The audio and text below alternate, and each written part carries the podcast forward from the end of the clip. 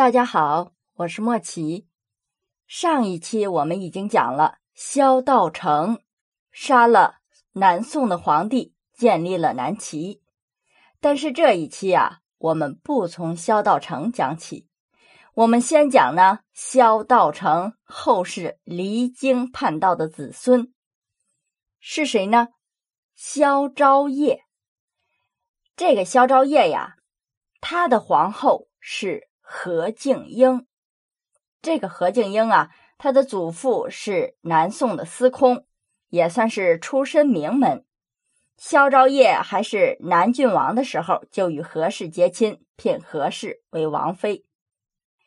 但是这个何敬英和萧昭业呀，真不愧是一对夫妻，两个人呢都是恶习变身，并且啊，最首要的恶习就是。十分淫乱，万恶淫为首嘛。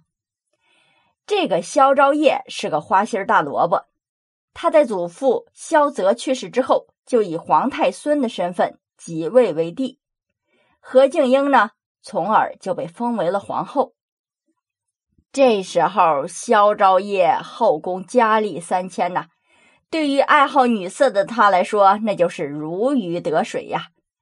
整日流连在后宫众多美女之间，自然呢，这陪皇后的时间那就少了，也就没有什么心思能够想到皇后何氏了。这何氏啊，也是个不甘寂寞的女人。这皇上不陪她，她就自己找人陪了，而且啊，还是经常从萧昭业的朋友中选。其中有一个男子啊，叫马邓。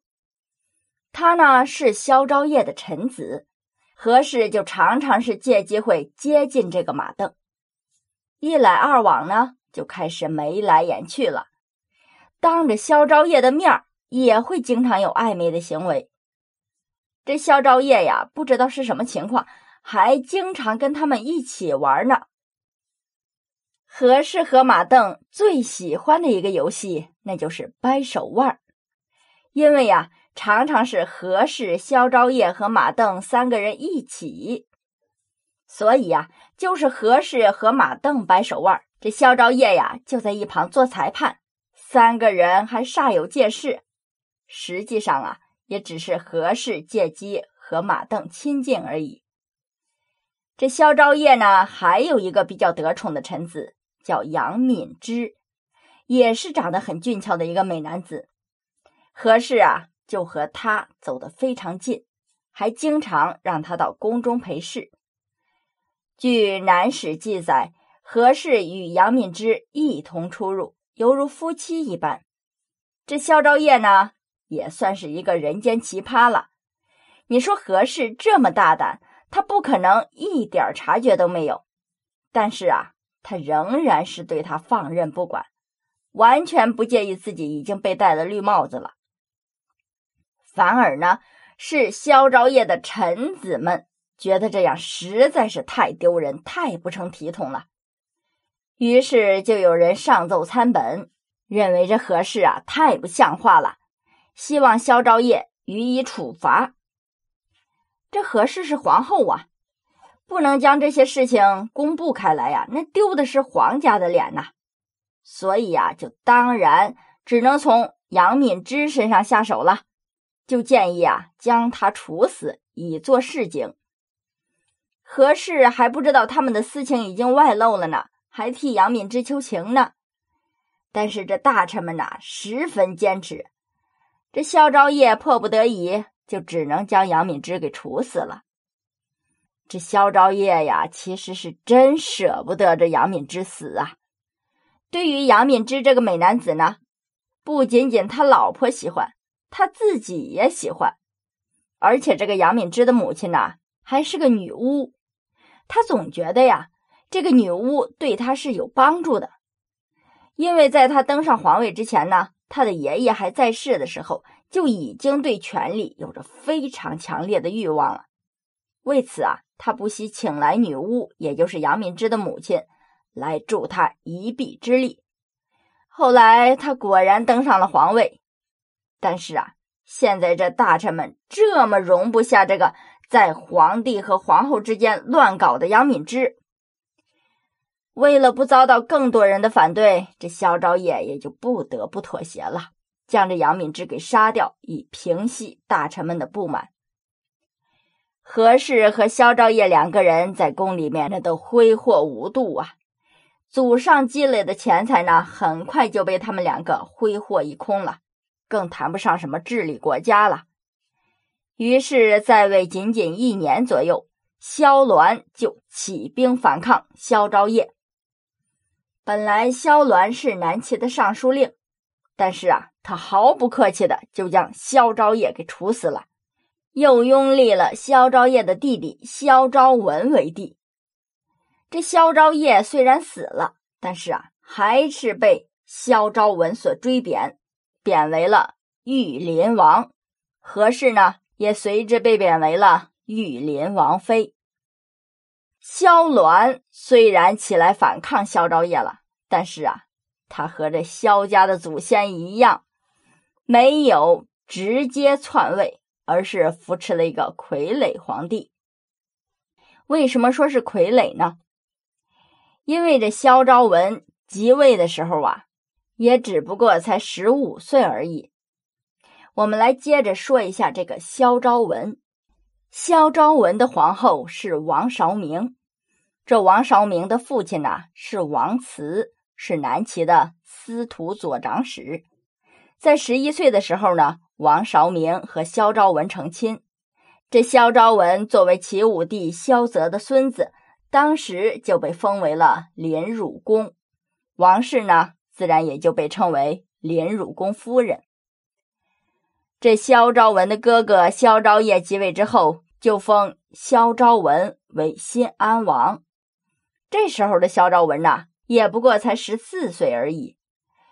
和丈夫同龄的王韶明呢，则被封为了新安王妃。前面我们已经讲了，这萧昭业即位之后是荒淫无度，大肆挥霍。只有一年多的时间，这萧鸾就起兵反了萧昭业，并且将他给杀死。这时候啊，萧鸾觉得自立为帝时机还不到。于是就先拥立了萧昭业年仅十五岁的弟弟萧昭文为帝，建了一个傀儡皇帝。因此呢，王氏也自然被立为了皇后。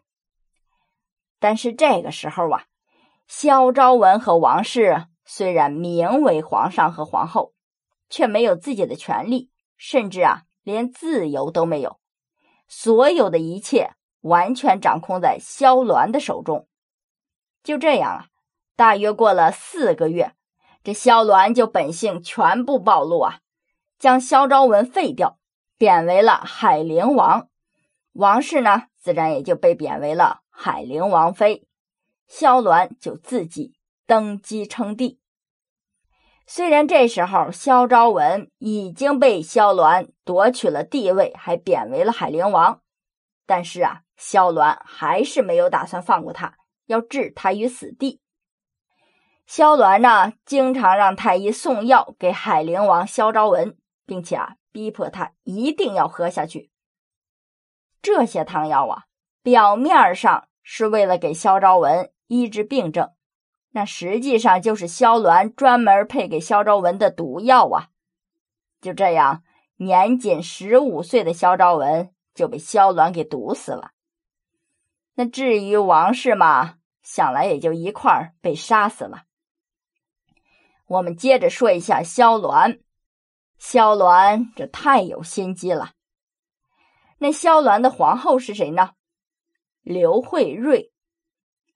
但是这刘慧瑞呀，没有能当上皇后。怎么说呢？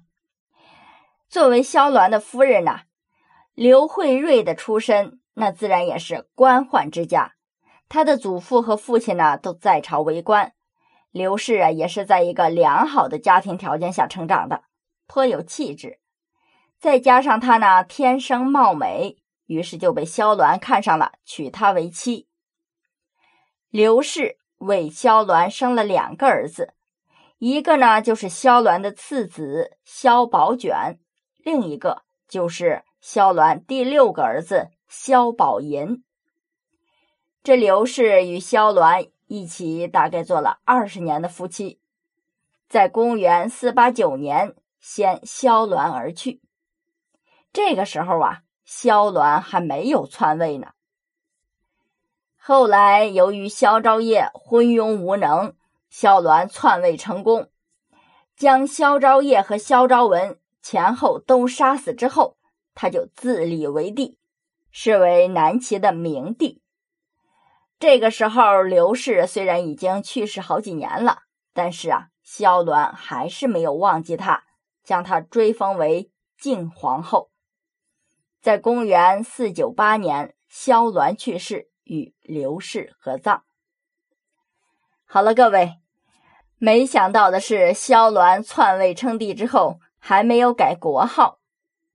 那么下一期呢，我们就来看一下他的后世子孙。是不是也像萧道成的后世子孙一样这么昏庸无能呢？那下一期我们就来讲一下他的儿子萧宝卷。